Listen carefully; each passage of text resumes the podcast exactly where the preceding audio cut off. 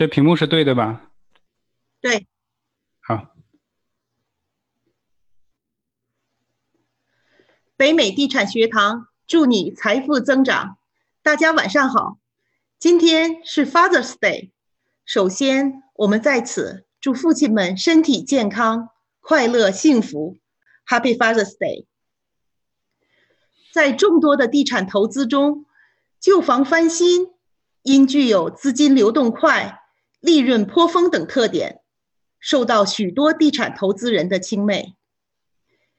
北美地产学堂也将于六月二十六日，就是下周五，推出为期五周的旧房翻新训练营。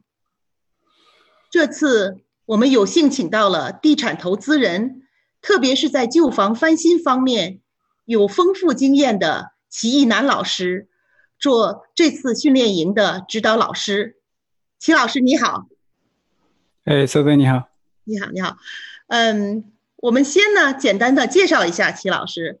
齐南老师于二零零三年来到美国特拉华大学 University of Delaware 读博士，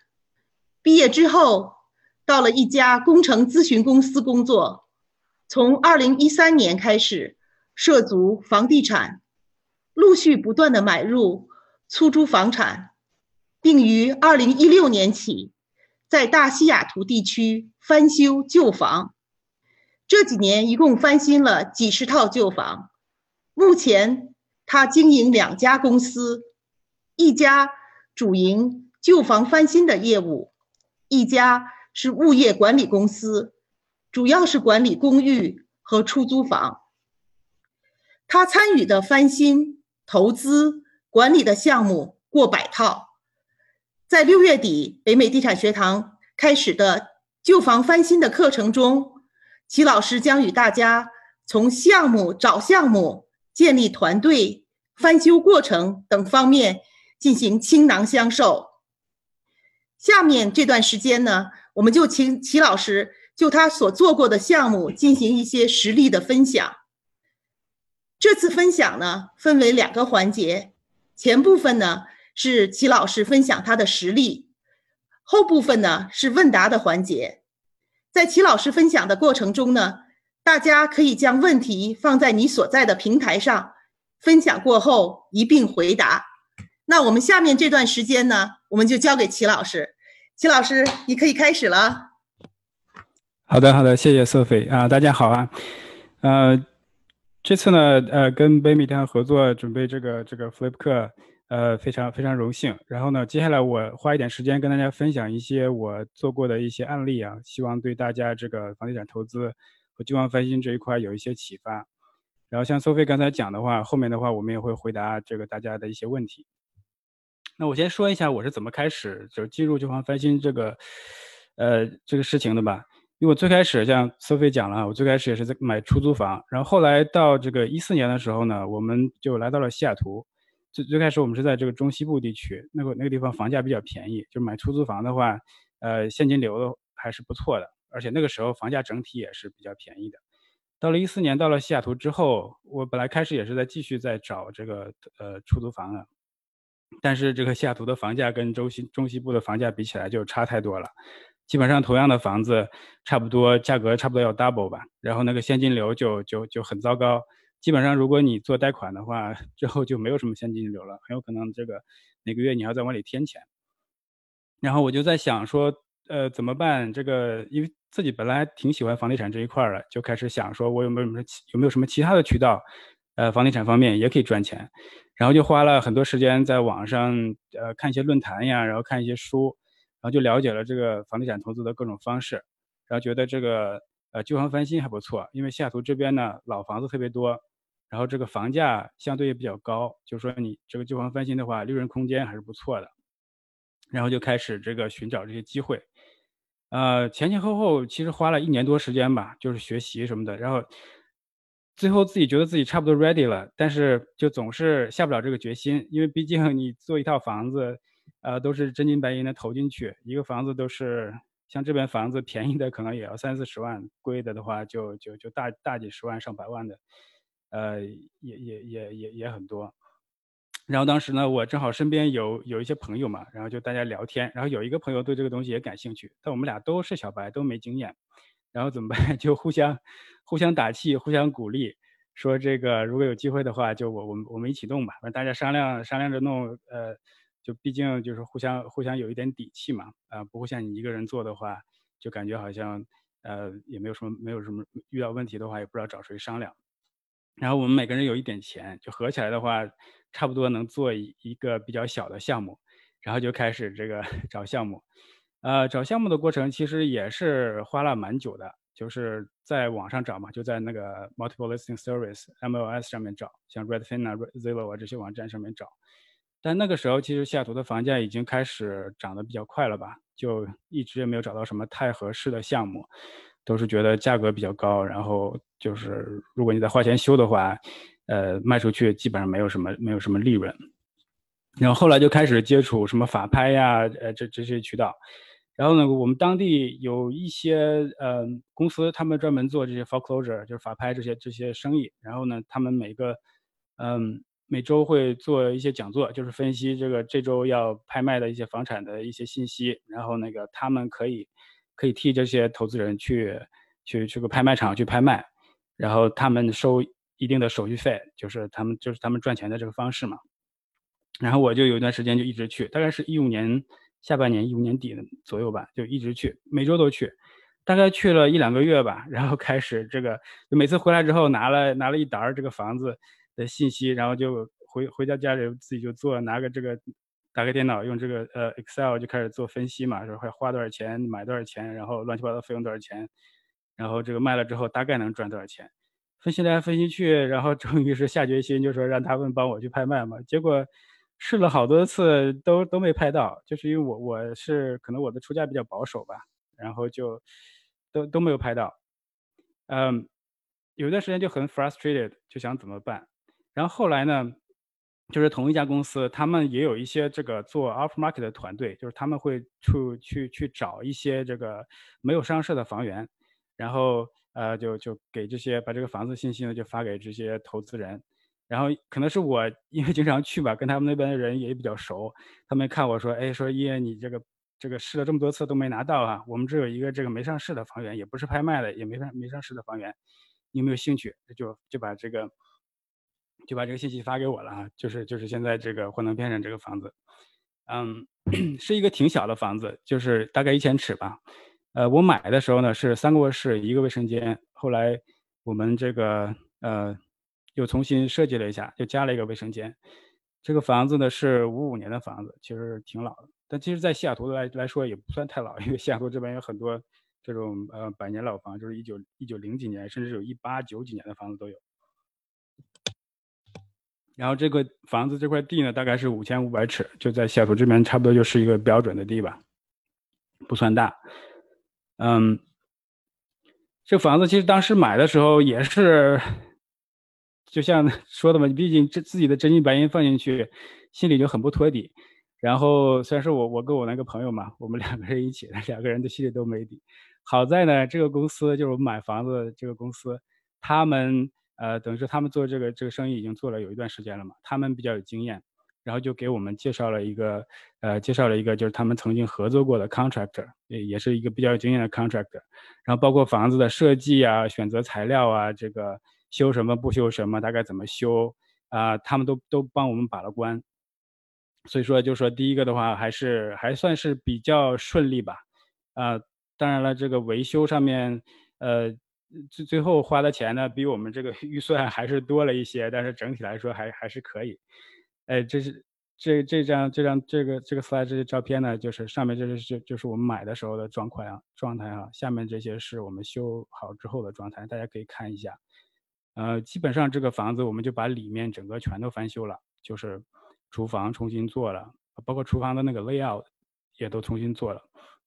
然后我刚才说了，加了一个卫生间。呃，地板也都换的新的，油漆，嗯，包括里面、外面都重新刷了，然后那个 gutter 就是那个雨水槽什么的都换掉了，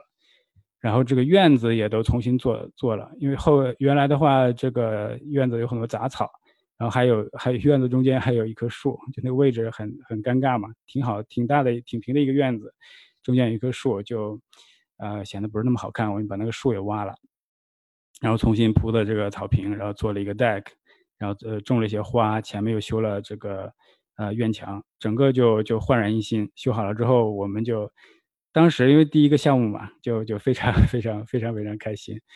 嗯。最后的话，这个项目是啊，这是这个项目的一些费用哈，呃，我们当时买的时候呢，是花了这个二十八万多，不到二十九万的价格买的。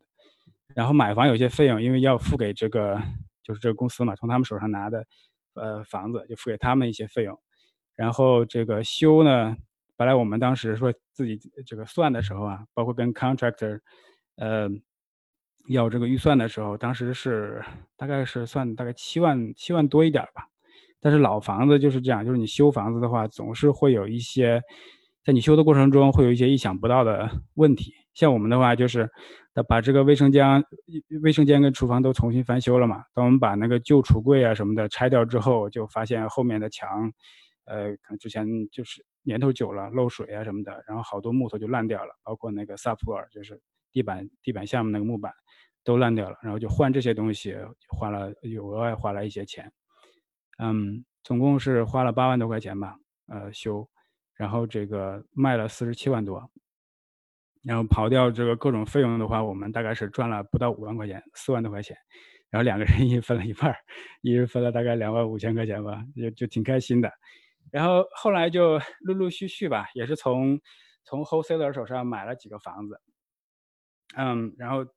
就开始几个其实做的都还蛮顺利的，前面三个都都赚了钱，就多多少少都赚了钱，也没有什么遇到什么太大的问题。之后就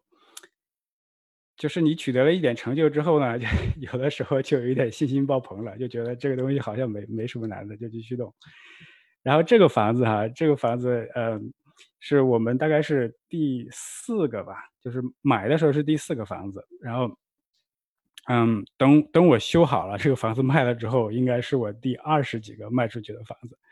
原因是什么呢？就是因为我这个房子的周期，这个这个维修的周期实在是太长了，大概花了前前后后大概是花了十八个月左右吧。对，然后就是可能有有有朋友 听到这儿就想说，你为什么修一个房子用了这么久时间？呃，这里面其实蛮多事情的，蛮多故事的。因为这个房子是在也是在西雅图嘛。啊，西雅图就是它正好是在那个 city 的 limit，所以呢，就是就是归这个 city of Seattle 来管。嗯，然后我们在 permit 上面就出了很多问题，因为当时就说呃经验也少嘛，当时经验也少，那前面做的项目因为改动比较小，就是申请那个 permit 也很简单，就当时就过了。然后这个房子我们本本来也是想，就是一个当天就是去那个 City of Seattle 那个 SDCI 啊，就 Department of of of Inspection and Development，去他们那儿去申请 permit。本来以为当天就能拿到，结果他们回来说，哎，你这个改的太多了，你需要这个呃找找找人来做这个做做做，就就所谓一个 full review 吧，就是他要整个呃包括什么。整个结构啊什么的都都要都要画出图来，然后他们来 review，然后我们就开始重新找人做做做做这些东西，就花了蛮长时间。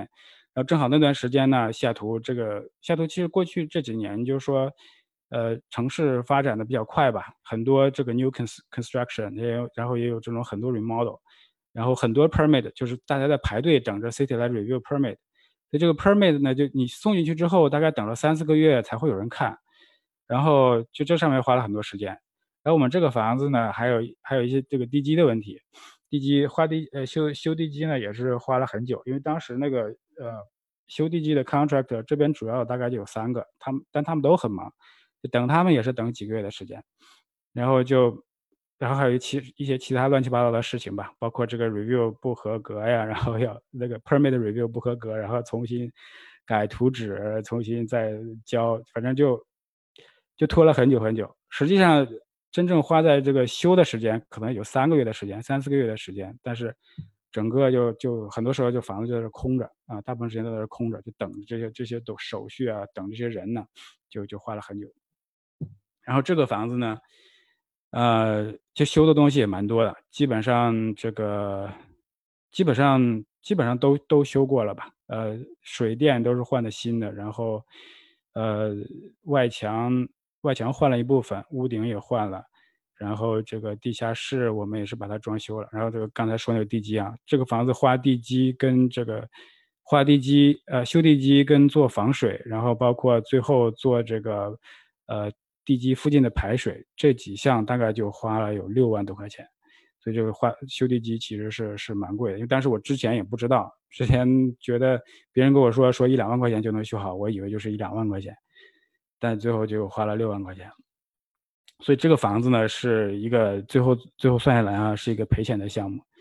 那大家看一下这个左边这个图呢，就是当时修地基，呃，用的这个千斤顶，就是我们这个房子整个这一面墙，还有包括这个右边侧面的墙，总共是在下面加了大概有十六个十六个桩吧，就是 打到下面去，打到下面这个坚硬的这个石头上，然后再往上顶，把这个把这个整个基础抬起来。因为这个房子整个排水是有一些问题的。嗯，这个房子买的时候是不到三十八万，然后修呢，本来我们当时计划是说十六万多，八折当时是十六万多，最后修了将近二十五万，呃，然后卖的时候呢，呃，市场也不是太好，这是一八年的时候卖出去的，因为一八年下半年的时候，就是说市场有一个呃呃小的小的这个回调吧，嗯，西雅图。有些地方大概跌了百分之五到百分之十的样子，我正好就赶上那个时候了。本来这个房子，当时看，呃，上市之前觉得大概能卖七十多万，结果最后就就只卖了六十八万。然后这个房子算下来呢，我们其实赔了赔了一万多。嗯，其实还好吧，就是，呃，钱上面倒也不算不算太多。然后这个房子其实长了很多经验嘛，从这个房子上学了很多东西。就关键就是说这个整个过程中很觉得很觉得很累心。呃，因为一直在那空着嘛，一直在等啊等啊，这个等等人呀，等 permit 什么的，就觉得很累心。嗯，所以这个房子是我这个做过的项目里面一个比较比较难忘的吧。除了这个第一个项目之外，应该这个就是最难忘的。呃，然后我再跟大家说一个最近刚刚做完的一个项目啊，这个就是这到到后来的话，我就比较有经验了嘛，经历过。一些这踩过一些坑之后，你就就心里也更更有数了。后面做的其实都比较顺。然后像这个房子呢，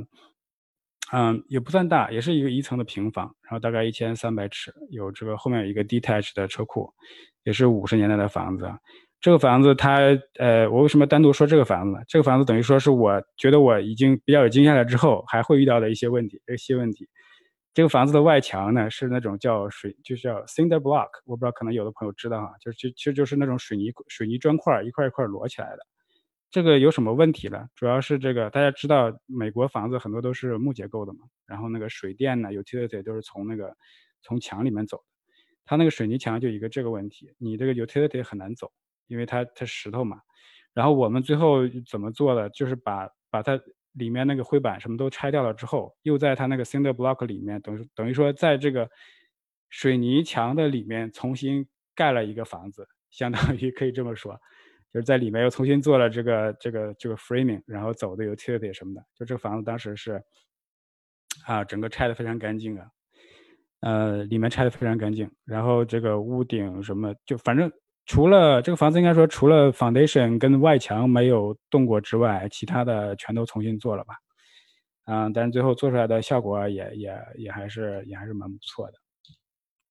嗯，对，大家可以看一下左左边这个哈，就是我们把这房子就拆到拆到这个程度了。嗯，这个房子呢，我们是三十万买的，三十万买的，然后修大概是花了十六万，然后卖了五十八万多。嗯，刨掉各种费用，这个房子是赚了这个八万多块钱嘛，八万六不到不到九万的样子。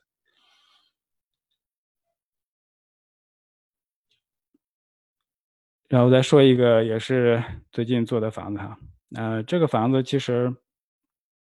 本身的状态还是可以的，因为房子比较新，是九一年的，就没有没有太糟糕。呃，之前这个屋主呢，他就是。怎么说呢？退休了吧，年纪大了，然后这个呃老伴儿前几年去世了，他就一个人住这个大房子，觉得房子对他来说太大了，然后院子也也维护起来也比较麻烦，他一个人也确实用不着这么大房子。还有一点就是这个年纪大的人呢，他其实不喜欢这种两层的房子啊。这个房子虽然它很大，但是它卧室都在上面，他每天这个上下楼梯他就觉得是很大的一个负担，所以他就想去换一个这个这个房子卖掉，换一个这个平房。然后那我们就联系上他了嘛，联系上了之后，大家就是从我们最开始联系他到最后买的话，其实大概花了差不多有半年的时间吧，因为因为老人们他做事情比较慢，然后就就是一直也最开始是一直没有决定，然后后来决定了之后，就开始收拾他的东西啊，找房子什么的，也花了很长时间。就最后这个房子我们买到了之后，过户了以后。还让他在房子里 又继续住了住了一个月，就他来收拾东西啊、搬家呀什么的。啊，这个房子，但是我们当时买的时候是，呃，价格价格也是比较好了。呃，先给大家看一下这些 before and after 的照片，就看里面其实其实就是比较乱吧，因为他一个人他也他不太收拾，呃，但整个状况呢还 OK。我们这个房子呢就刷了一下油漆，然后换了一下地毯。然后把这个厨房的台面换了，橱柜都留着，橱橱柜没有动。把这个台面换了之后，呃，换了电器，然后这些灯啊、水龙头啊这些东西换掉了。然后这个 landscaping 重新做了一下，包括有一些那个院墙又重新做了一下。啊，这个房子呢，呃，其实维修的话其实没花多少钱，花了三万多块钱，不到四万块钱。对于这么大房子来说，实际上是一个就是比较。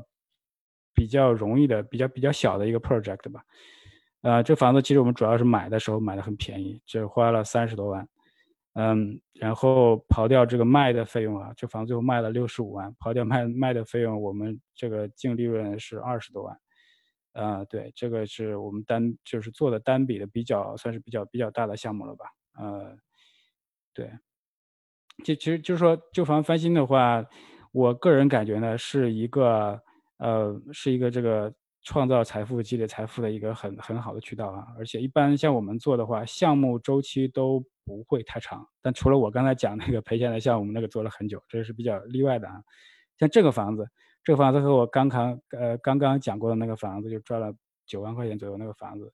呃，就是几个月的时间。这个房子从我买到最后卖掉，大概不到四个月吧，三个多月。然后上一个房子修的项目多一点的话，大概是六个月左右。对，就是说这个资金回笼会比较快，呃，资金回笼快有什么好处呢？就是你在这个市场有很多不确定的时候啊，比如说像现在，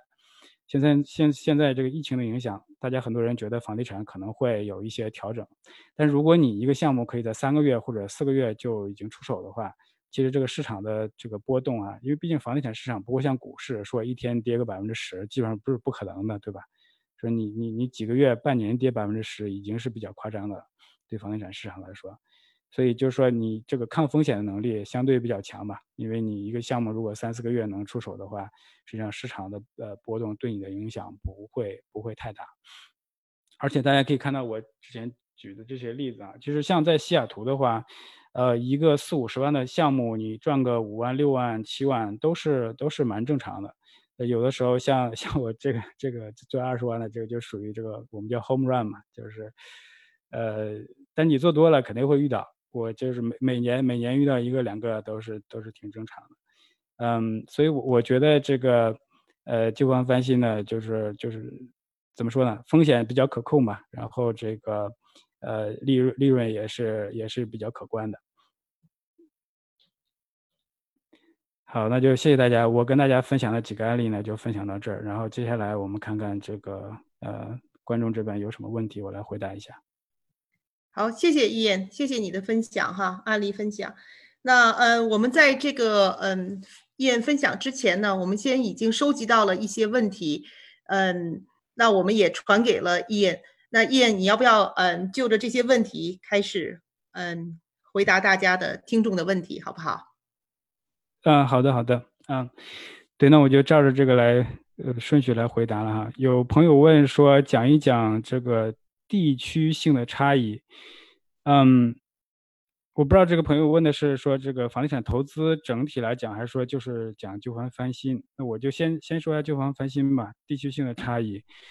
这个地区性的差异，我感觉哈，就说，嗯，主要是各个地方的这个房价会差很多。比如说你，如果你在湾区最想做旧房翻新的话，需要的资金量可能比较大，因为这。湾区的话，可能 随随便便一个小房子都是大几十万、上百万。然后你的中西部的话，一个房子可能十几二十万也也可以也可以买得到。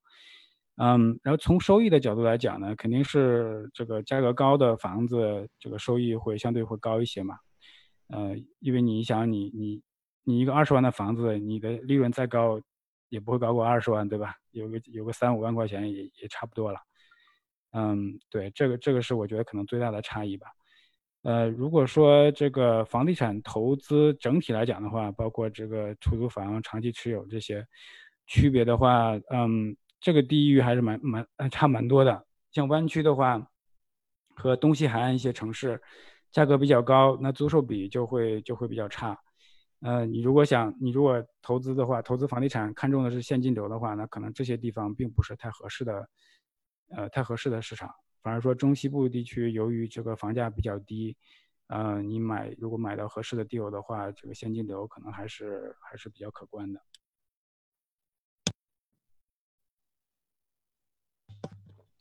嗯，然后还有朋友问说，能不能简单介绍一下纽约、新泽西的房地产投资机会和其他热点地区的差异？然后下面还有一个朋友问说，能不能简单介绍一下洛杉矶地区的房地产投资机会和其他热点地区的差异？嗯，其实这种问题我我其实不太我我没有一个什么准确的更好很好的答案哈，因为对这个 local 的市场实际上我也不太熟悉。嗯，因为房地产是一个挺 local 的事情嘛，各个地方的情况还是差异还蛮多的。对，如果大家有兴趣的话，我觉得像昨天啊，昨天我们学堂做了一个就是背板和叫 Christina 一个女士，她们两个都在加州，呃，做的一个这个关于湾区房地产呃趋势的一个讲座，呃，就是昨天的昨天在 YouTube 的视频上也有，大家可以看一下。啊，虽然他们着重讲的是湾区啊，但是我觉得他们分析这个当地市场的。这个分分析的方法应该适用于这个呃，应该适用于全全美国所有的地方吧。其实房地产投资，你如果想，无非就是看这个当地的呃人口，对吧？人口流入，然后工作机会吧，这两个是这个房地产房地房价的这个最大的 driver，应该是。如果大家有兴趣的话，可以看一下昨天那个讲座。嗯，其实其实我觉得哈，房地产投资你也不一定非得。拘泥于拘泥于你这个 local 的地方，你也可以做远程投资。嗯，我们这个学堂也是在准备近期吧，就会推出一门这个远程投资的课，大家也可以关注一下。看，然后有朋友问说，房屋翻新是如果不确定要卖还是要出租，做两手准备，在装修方面有什么好的建议？嗯，我觉得这个问题非常好啊。就说你你你投资的话，房地产投资的话，最好是有我们所谓的叫 multiple exit strategy，就是你要有多手准备嘛。就是如果你你想的方法最后没成，比如说你想去翻新一个房子卖了，直接直接卖掉，呃，赚钱的话，最后可能市场原因呢或者什么原因，呃，卖不掉，你要怎么办？对，这这个这个问题很好哈。嗯，这个其实装修方面有什么好建议？嗯。怎么说呢？这个东西，因为我在想你在做这个项目之前啊，你应该已经想好了说你要干嘛，对吧？只是说你要你你希望有一个 backup。比如说你这个房子最后你打算你买你买进这个项目的时候，你打算就是修好了之后就卖的话，那你装修的标准就是要按照你要这个 flip 的标准来卖，呃，来来来做。那你就要看这个周围的房子，就是翻别人翻新的房子翻到什么程度，啊，比如说是。比如说是用这个这个 granite 或者是用这个 quartz 的 countertop，比如说是用这个实木地板还是 engineer engineer 呃这个 wood 的地板，那你这个在你最开始拿这个项目的时候，你肯定是要已经想清楚了。那你装修的时候肯定要按照这个来做，对吧？但是你在你在最开始分析的时候呢，你可以想一下，如果你按照这个方式做了之后，那你的预算大概是多少？如果是最后呃你想卖的时候。达不到你的预期，你能不能做一个 refinance，把它留留下来做出租房？嗯，如如果如果可以的话，那就是一个很好的项目嘛。就是说你如果如果真的是 flip 不成的话，你也可以留作留作出租房。对。嗯，还有一个问题是说 flip 之后的 sell 在时间上有什么限制？Six months rule 对 flip and sell 有影响吗？如果有的话，应该如何应对？嗯，这个问题 six months rule 实际上我不是太清楚，这个朋友说的是具体指的是什么？嗯，我知道的话，可能有些州对你这个 flip 就说你多久可以卖，是可能是有些州有有要求吧，但。据我了解的话，至少说在在华州，就在 Washington，西雅图这边是没有要求的，就是你你今天买个房子，明天卖也不会有什么问题。嗯，我能想到的一些问题是，比如说有些特殊的贷款，FHA 啊或者 VA 这些 loan，他们会对这些呃有一些要求。像在这边，至少在华州的话，我知道是 FH loan、FHA loan 或者是 VA loan 的话，啊，如果你持有时间少于三个月的话，呃，VA 跟 FHA 就是新的 buyer 来买的话，他他们是拿不到贷款的，必须等到三个月，就是你你三个月之后再卖，新的 buyer 才会有可能贷到 FHA 跟这个 VA 的贷款，但是 conventional 的贷款是对这方面是没有什么要求。呃，还有一个问题是。哪些因素对 flip 房子的花费有比较大的影响？有什么方法减小这些成本？嗯，这个问题很好啊。这个就说 flip 的这个 cost 怎么 control 这个 cost？呃，这个应该是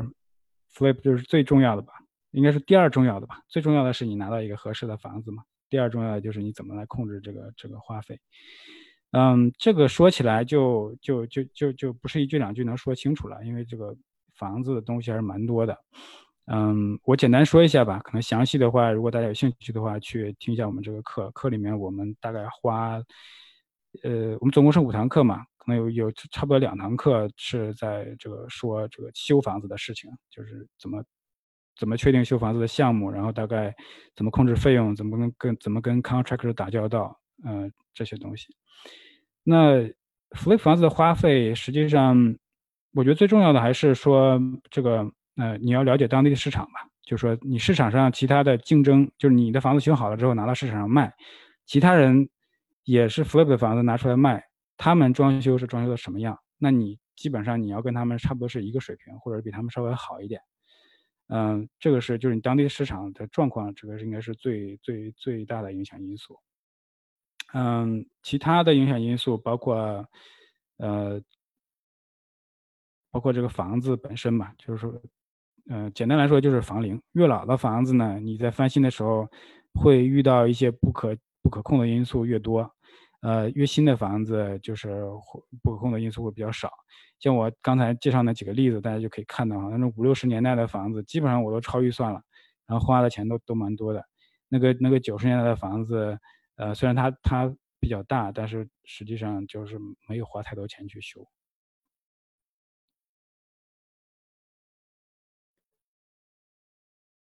啊，我再看一下还有什么问题啊？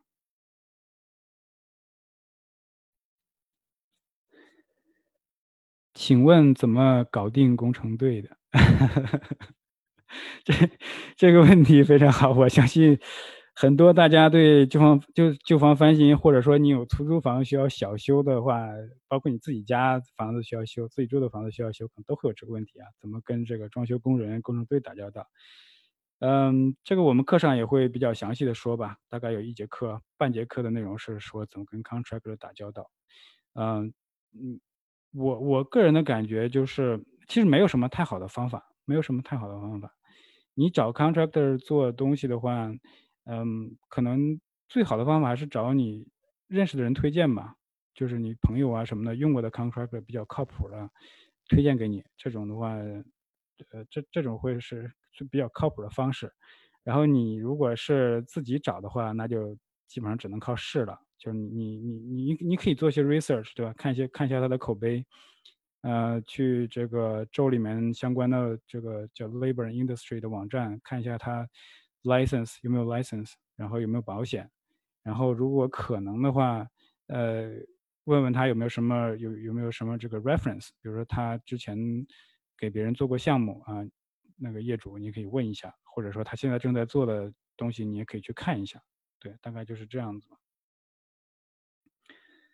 还有朋友问说，卖房利润要交多少税？嗯，这个问题也很好啊。呃，这个 flip 房子赚的钱呢，实际上跟你这个就是所就是就是 ordinary income 吧，跟你这个上班赚的钱是一样的，呃，交税对对税务来讲是一样的。嗯，就你赚多少钱，然后按照你这个税阶来来来交税就好了。但你修房的那些费用啊，那那些不算你的利润嘛？包括一些其他的费用，包括你这个，嗯，如果你你你赚一个相，其实其实旧房翻新的话，相当于你在 run 一个小的 business 嘛，你这一些 business 相关的费用也是可以抵税的。中西部区域房价不高的话，适合 flipping 吗？嗯，这个刚才我也大概说了一点嘛，房价不高的话，呃，其实在哪儿都可以 flip。flip 无非就是说你找到一个。比较破的房子啊，比较旧需要修的房子，然后用一个相对比较低的价格拿下来，然后呢把它修好了，然后再再再再卖掉嘛，一个比较高的就市场价吧，市场价卖掉，然后然后中间有差价的话就是你的利润。其实理论上来讲，你是在哪儿都可以做 flip 啊，只是中西部地区房价不高的话，你的利润啊，就绝对的利润相对来说可能会低一点。比如说你二十万的房子，你赚百分之十到百分之十五的话，大概就是两万三万的利润。像我们在在西雅图，五十万的房子赚百分之十到百分之十五，就是五万到七万五的利润，对吧？湾区的一百万的房子赚百分之十，是十几万的利润，嗯，可能就差在这个这个上面吧。最后一个 flip 是如何说服老人以如此低的价格卖掉房子的？这个这个问题非常好哈，对，嗯，这个。这怎么说呢？其实，其实我们没有没有说，并不是我们去说服他去一个一个多少钱卖，而是他自己说他就想卖这个价。我说那那没问题，那就你愿 你愿意卖这个价格，我们肯定是没有问题的嘛。因为其实我我们买房子哈，因为现在像我的话，我都是做这个呃自己做 marketing，就是我们基本上不会在这个线上在那个 MLS 上面买房子了，都是自己做 marketing，直接跟这个 homeowner 来谈。嗯，像他这个 case 呢，其实我之前就跟他说，我说你的房子状态也挺好，你自己稍微花点钱弄一弄，应该卖掉，这个对你是最有利的。他当时跟我就说，他说一，你看我这个七十岁了，老伴儿也没有了，我的身体也不是太好，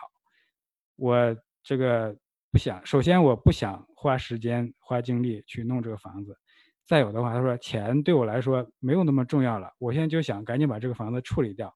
然后呢，去去去，等于说他就安度晚年吧，过他的这个晚年幸福生活。他说：“他说我知道这个房子我卖的低，但是我我我无所谓。他说这钱对我来说真的不重要。我之所以这个愿意把房子卖给你，是首先我觉得跟你聊天比较愉快吧，觉得你比较可靠。然后再一个就是说，呃，就是他他本来他什么东西都不想做嘛。他说我也不想做任何的收任何这个这个修，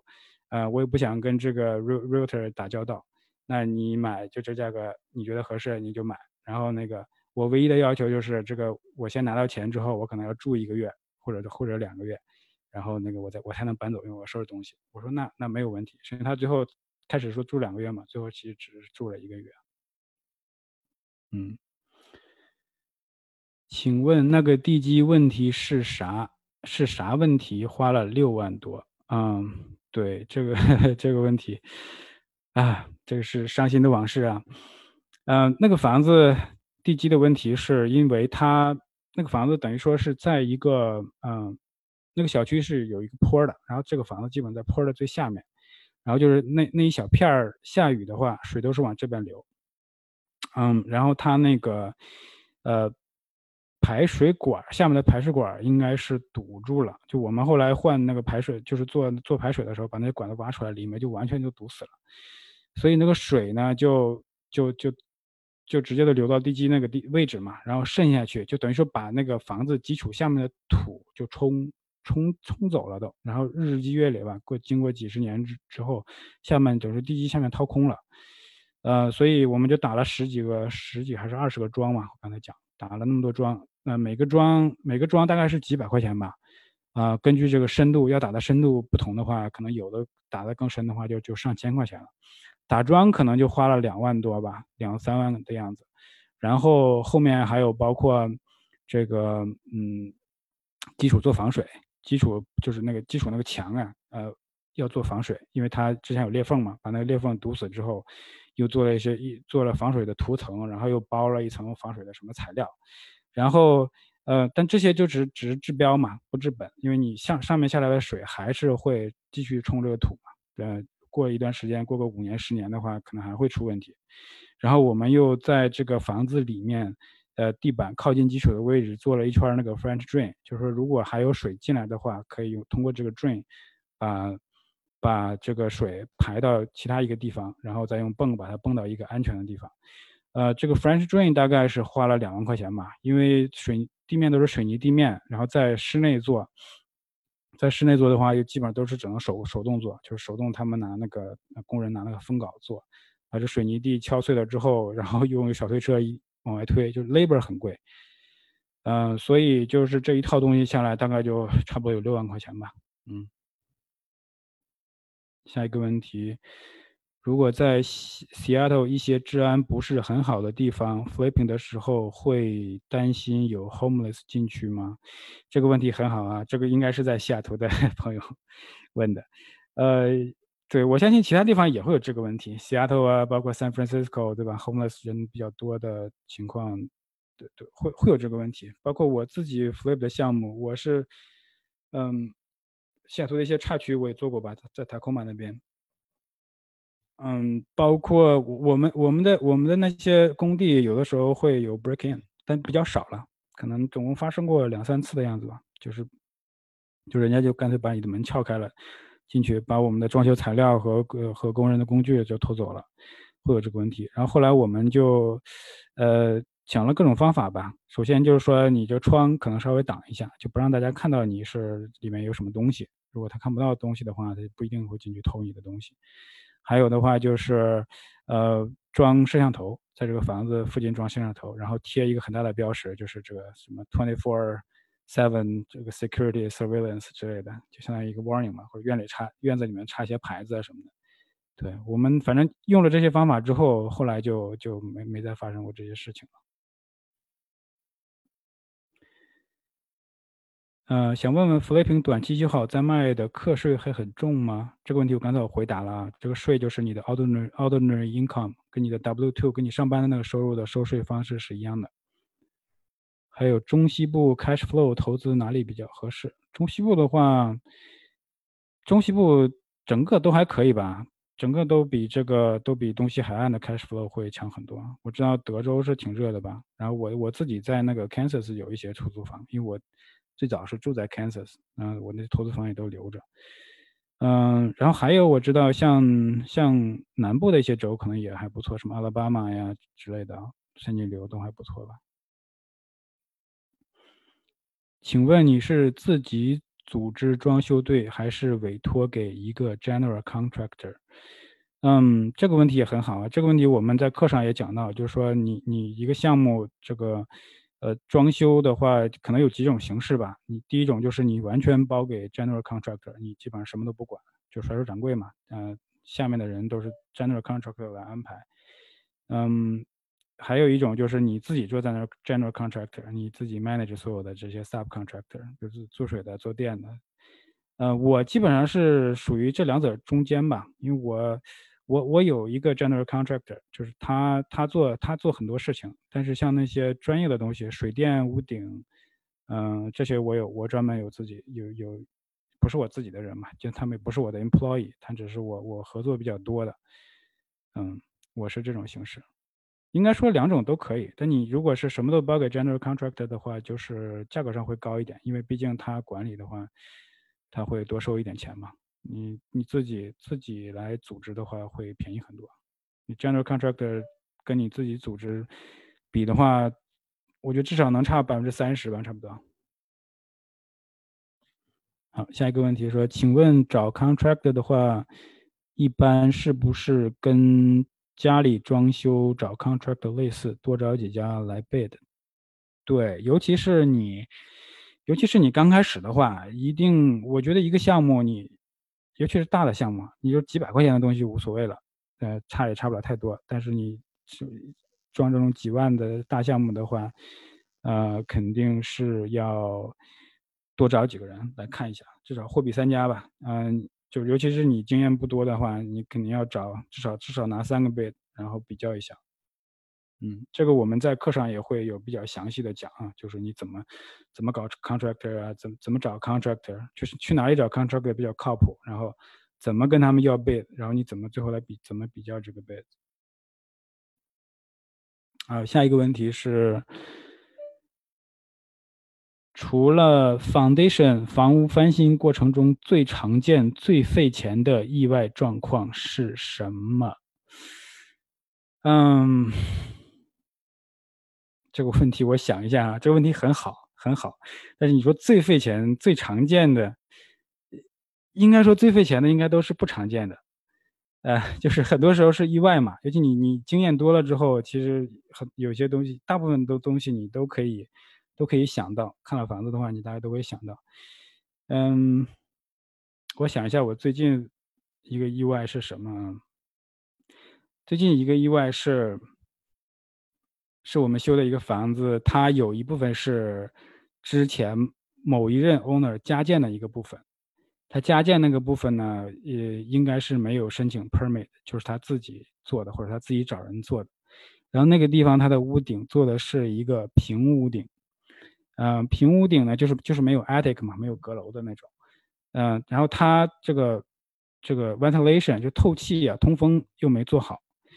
然后屋顶如果是通风做的不好的话，就会导致这个潮气、热气，嗯，还有还有这个，如果是温度有变化，会结水汽什么的，就都积在积在那个屋顶上了。这房子我们本来只是打算说，嗯，把里面就这个 ceiling 什么的就重新敲掉，因为要重新加那个加那个加加筒灯嘛，就把就把这天花板都敲掉，然后要布线。天花板一敲掉之后，发现里面的那些木头全都烂了，就是因为它这个通风做的不好。然后我们整个就把从屋顶重新做了一遍，嗯，就说很多意外的事情嘛，老房子多多少少都会有一些意外的事情，嗯。请问找的房子都是 auction、wholesaler、off market 这些途径来的吗？对，对于我来说是，但是实际上不一定吧。就是我知道，我也知道有很多人在这个 M O S 上面，就是 on market 的 deal 也也是可以找到的，但你就可能要花点时间，你要走知道一些技巧。那我们学堂呢也有一一门这个找 deal 的课啊，如果大家有兴趣的话，可以。可以回去呃看一看这个我们找 deal 一些找 deal PK 赛呀，找 deal 的这个公开课呀，然后有兴趣的话可以来上我们这个呃康老师跟房博士的找 deal 课。请问您之前的环境工程学习经历对之后 flip house 有什么帮助吗？这个问题呃挺有意思的啊，嗯，有帮助，肯定是有帮助。但是帮助有多大？其实也没多大，因为这个工程的话，其其实还差蛮多的。就是虽然都是工程类的吧，但是隔行如隔山嘛。环境工程做的是，我我当时学的是污水处理啊，这个呃管就是污水管线这些东西，跟房子基本上基本上不沾边儿吧。啊，要说有帮助的地方是什么呢？就是我在当时在一个比较大的公司嘛，嗯，学到一些这个。呃，项目管理上面可能稍微有一些帮助吧，包括制定工程计划呀，然后这个施工进度什么的，可能这方面稍微有一点帮助，但是真的是帮助不是太大。请问您是全职工作之余做吗？一个翻新每个礼拜大概的时间是多少？嗯，这个问题我相信很多人也是啊比较感兴趣的哈。嗯，我最开始是。这个全职工作，然后业余时间来做这个事情，嗯，然后后来做的项目多了之后，就觉得说时间有点忙不过来了嘛，嗯，然后，呃，而且觉得我一直就是觉得上班全职上班的时候就觉得上班，我我感觉我这个人不太适合坐在办公室里面一天坐八个小时这样，所以一直想找一份就是做做一点自己的事情，然后后来。呃，旧房翻新，包括我一些出租房什么的这些事情上了正轨之后，我就辞职了。现在大概是不到两年的时间吧，嗯，全职开始做房地产。以前以前一边上班一边做的时候，我最多的时候大概是同时能做三个项目吧，呃，我觉得时间上面就就有点有点有点吃紧了，就是觉得时间有点忙不过来了。一个礼拜大概的花在上面的时间是多少？这个我觉得要看你的经验吧。随着你经验这个积累够了之后，然后你包括你的团队建立好了之后，就会很轻松。像我现在每个项目的话，我可能就去个三次或者四次吧，就是跟这个 homeowner 跟这个 seller 谈谈谈 deal 的时候去一次，然后跟这个我的 contractor 去一次。就是过一遍要修的项目，然后修的修的中间嘛，中间或者差不多的时候完成的时候去我去一次，然后修好了之后我再去一次，大概就是四次这样子。但最开始的时候我差不多是隔一天去一次啊，因为那个时候这个经验不足，自己心里也没底，然后跟 contractor 也也没有那么放心嘛。嗯，就是大家肯定都要经历这个过程，你新手的时候肯定要多花点时间在上面。当你一切都都已经上正轨之后，就会容易很多了。请问每次 flip 一个房子就成立一个新的 LLC 来做吗？嗯，这个问题我个人我是没有，我是几个放放在一个下面。嗯，我我想这个这朋友问的问题可能就是说就规避一些风险嘛，因为毕竟 LLC 的话。它是一个单独的这个 entity，如果有什么问题的话，你可以就是把风险控制在一个 LLC 范围之内。这看我就看个人嘛，看你自己的这个这个 risk tolerance，对吧？你你能你觉得多大的风险对你来说是风险？嗯，有的可能对我觉得是风险，你觉得你不一定觉得是风险。还有的话，这可能要要咨询一下你的律师，对吧？跟你的律师来谈。嗯，我个人的话，我是一个 LC 来做 flip 的。嗯，下一个问题，你是在市场上找房子，还是用别的方法来找房子？嗯，对，这个我刚才讲过了哈，我都是 off market 的的房源。我以我从做 flip 以来吧，四四年多，我就没有在这个 MLS 上面买过房子。不是说没有啊，我我还是知道有人有人有人在 MLS 上做，就包括我们现在西雅图。市场这么火的话，还是有人在 MLS 上可以买到合适 flip 的房子。只不过他们可能有一些自己的技巧吧，或者说这个工作量会大一些。你可能下五十个 offer 能成一个这种。我我只是打个比方啊，因为我对这个在市场市面上找房子，嗯，因为我一直没有做嘛，所以我也也没有太多的这个经验。嗯，下一个问题，请问做 flip 换新的水电吗？还是只做表面翻新？这个就是要看了吧，看情况，看房子，看房子本身啊。呃，如果是像我刚才举那几个例子嘛，那个最后一个房子水电没有动，其他的全都动过。其他动动的也不一定是全都动，就是比如说你厨房要改结构的话，厨房要改 layout 的话。那你水池的位置跟以前不一样了，对吧？你肯定是要改一下水嘛。然后你水池位置变了之后，那些那些电源插座什么的也会变，这些都都都要跟着改。嗯，一般来说，越老的房子，如果它中间没有做过 remodel 的话，那你需要改水电的这个概率越大。但这个你也是经验吧，对吧？我我们这个课上也会讲，说就说你你你看这些水电的时候，你去看房子的时候，大概要注意哪些事情？嗯，这个我们在课上会会会详细的讲啊，因为这个。要讲起来就可能半个小时讲不完的样子，嗯，呃，下一个问题是，哦，这是个英文问题，How to find those groups to join to find cheaper priced house? He mentioned some wholesaler and flipping groups. 对这个的话，呃，找 deal 的话，嗯，找 deal 的话，这些 group 呢，其实很多吧，local 就你注意的话，你会看到。 local 有一些各种 meet up，嗯嗯，就是有一些各种叫呃 RIA 嘛，Real Estate Investing 呃 Association，Real Estate Investor Association，嗯，大家搜一下哈，你搜 RIA R E I A，然后加上你城市的名字，应该就会能搜到这些 group，就是线下的这些大家聚在一起，可能每个月啊，或者是每每几个礼拜有这种聚会，但现在由于疫情的原因啊，大家都不聚会了嘛。然后你可以就 Google 也可以啊，Google 这个 wholesaler，然后加上你城市的名字，你也会找到这些 wholesaler 的信息。嗯，还可以的话，就是 Facebook，Facebook 上面很多这种 realist investing 的 group，大家可以查一下你当地的。呃，关于怎么加入这些东西，那我们在课上也有，也会有讲到啊。嗯，大家有兴趣的话，可以去那上一下我们的课。好，那个谢谢伊恩老师哈。嗯，因为时间的关系，我们看到平台上还有许多的问题。嗯，但是我们今天因为时间的关系，我们的分享呢和回答问题环节就到此。嗯，那其他的问题呢，我们请听众们能能够嗯扫码入群，我们可以在群里头继续嗯讨论这些问题。嗯，那你要是扫码入群呢，请加入我们小嗯小助手学堂小助手的微信号，小助手的微信号是菲菲六六八八二零一八。Again，他的小助手的微信号是 F E I F E I 六六八八二零一八。那我相信大家听了，嗯，齐老师刚才的分享，是不是就会跃跃欲试，要小试身手一下？那嗯，就请大家能够关注我们学堂马上要推出的由齐老师为指导老师的房地产翻修课程。在课程中，对课程有任何的问题呢？也请加入小学堂小助手的微信号，